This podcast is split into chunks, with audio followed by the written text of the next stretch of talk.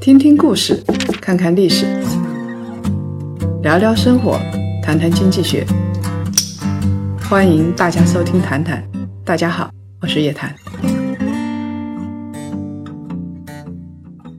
少说废话，不说假话，聪明人一起说人话，独立思考，理性投资，拒绝被洗脑。欢迎大家继续收听由叶檀财经与喜马拉雅共同推出的《谈谈》。我们的谈书第二季，叶檀财经女侠的二十堂投资实战课，在我们的微信公众号上已经上线了，而且呢，九月十三号星期四也在喜马拉雅同步上线了。其实我们在一起来了解投资学，就是不上当，就是一起说人话，求真相。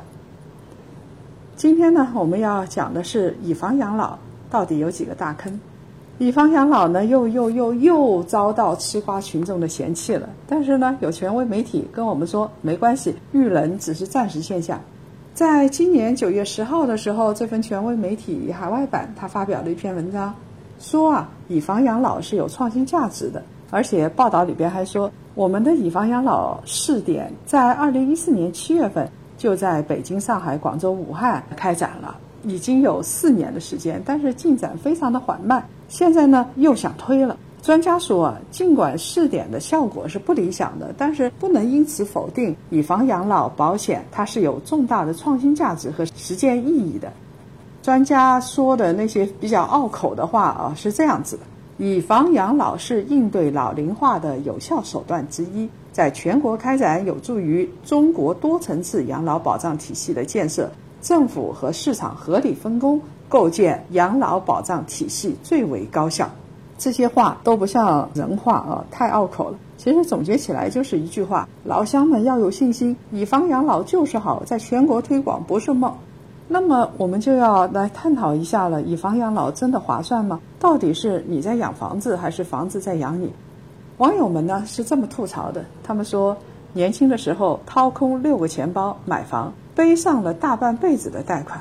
等到六十多岁，老了要退休了，房贷算是还完了，房子还没有捂热，又要抵押给银行换自己的养老金，最终呢，这个房子还没落到自己手上，因为人过世了之后，房子会被银行收走，这真是悲伤逆流成河。《红楼梦》里边有一句话叫“赤条条来去无牵挂”，徐志摩的诗是“挥挥手不带走一片云彩”。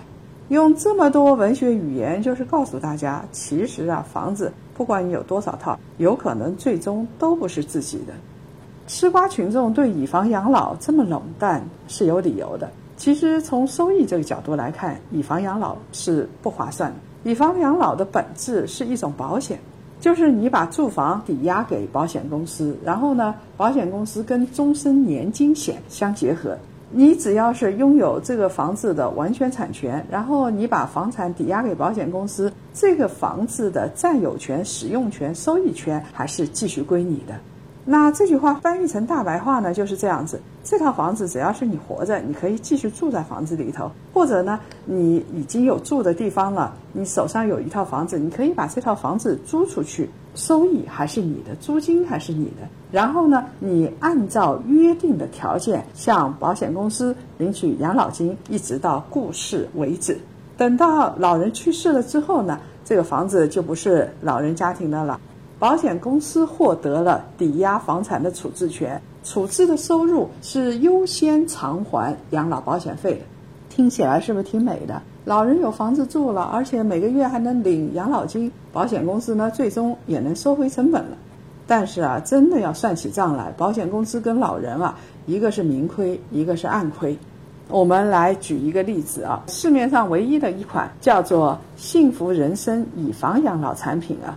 这个产品呢是这么规定的：老人啊要投保这个产品，年龄是要从六十周岁开始的，一直到八十五周岁。按照费率表来说的话呢，等到你老了到六十周岁了，你去投保，男性呢需要缴纳二十年的延期年金保费，也就是说一直要交到八十六岁；女性呢要缴纳二十九年。也就是说，从六十岁开始，大概你要缴到八十九岁，这个缴纳的年纪是挺长的，而且尤其是女性朋友，她缴纳的时间特别长，是因为女人呢基本上是活得长一点。从大数据上来看，我们假设啊，你去投保了，然后你把房子抵押给保险公司，保险公司给这个房地产的估值呢是五百万元。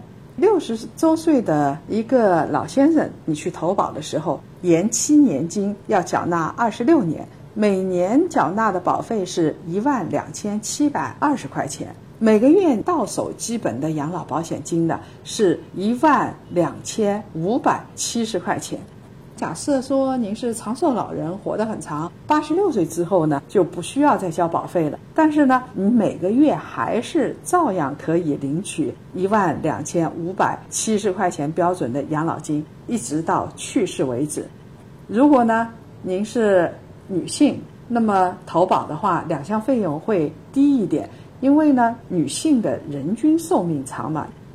我们啊，来简单的计算一下，如果是你投这个保险，你可以得到多少收益是多少？二零一七年啊，中国人的人均寿命是七十七岁。假设说呢，您六十岁投保了，房产按照五百万来计算，那么到七十七岁的时候呢，你可以领多少钱呢？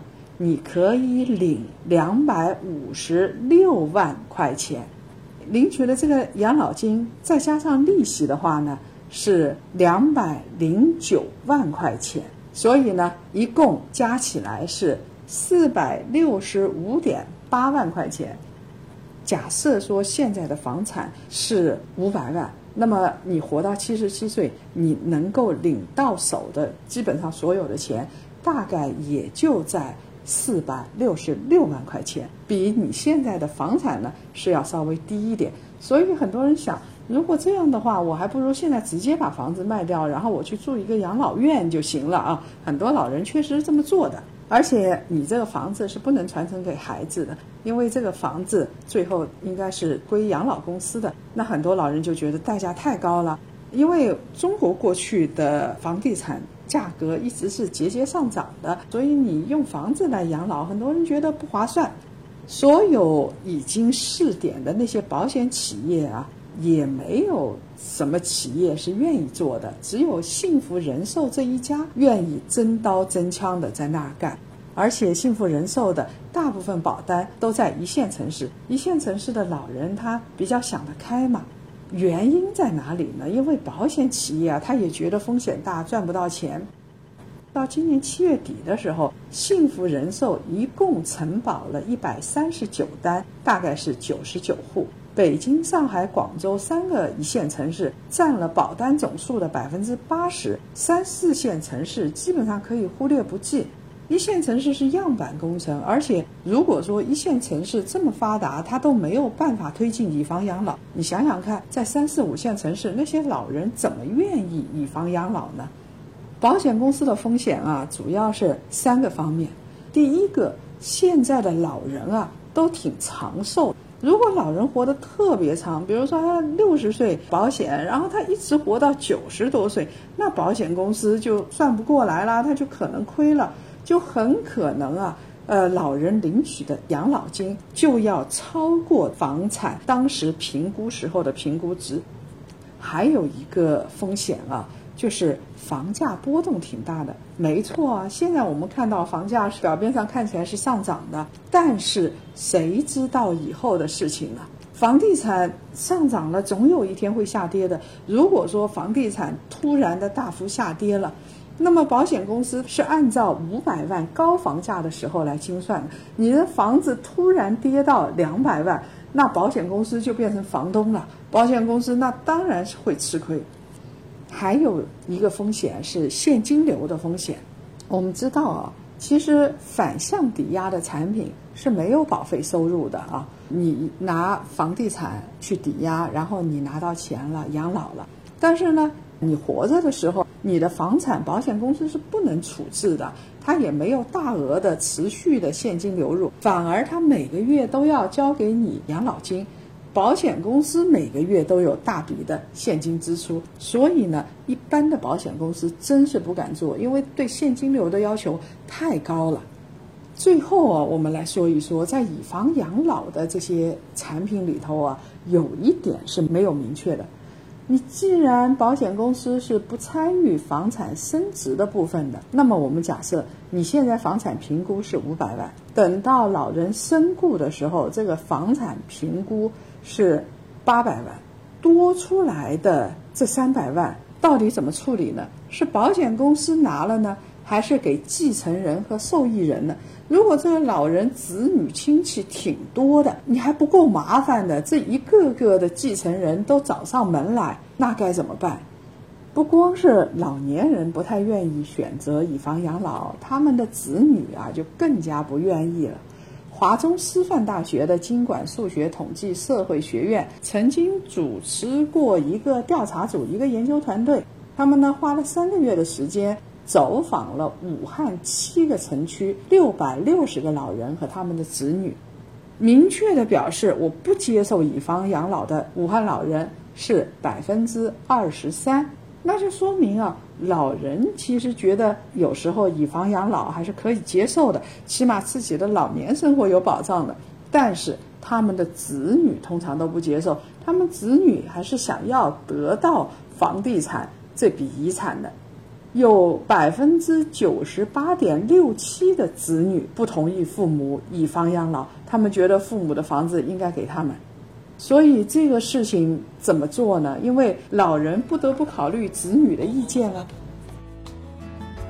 West Virginia, Blue Ridge Mountain, Shenandoah River, life is old there.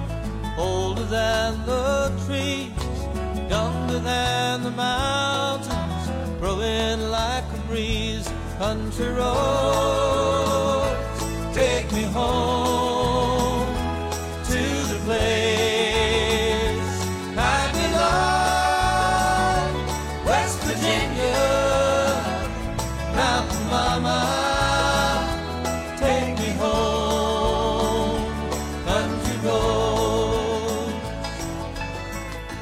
美国算是发达国家了，但是美国的以房养老也是一种非主流的养老补充方式。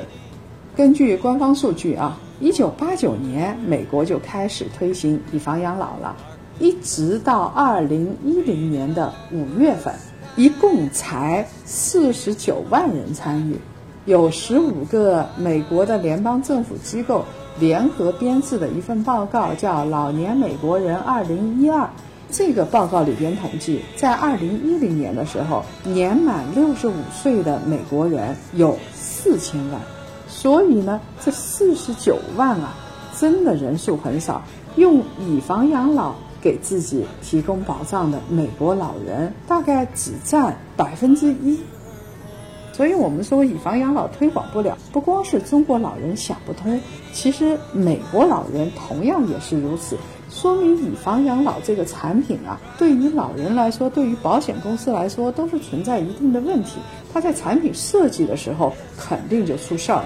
跟中国不一样的地方啊，是美国办理反向抵押贷款，就叫做以房养老的这些老人吧，有超过七成的老人一次性的就拿到全部的贷款，然后呢，这笔钱美国老人主要是用于投资的。那么这个房子已经抵押给保险公司了。那如果美国的那些老年人他们的子女想要继承房产的话，怎么办呢？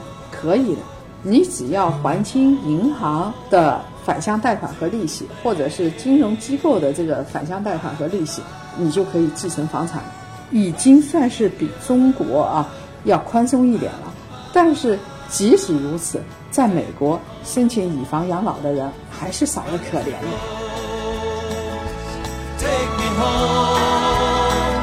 Now come to Rose. Take me home. Now come to Rose.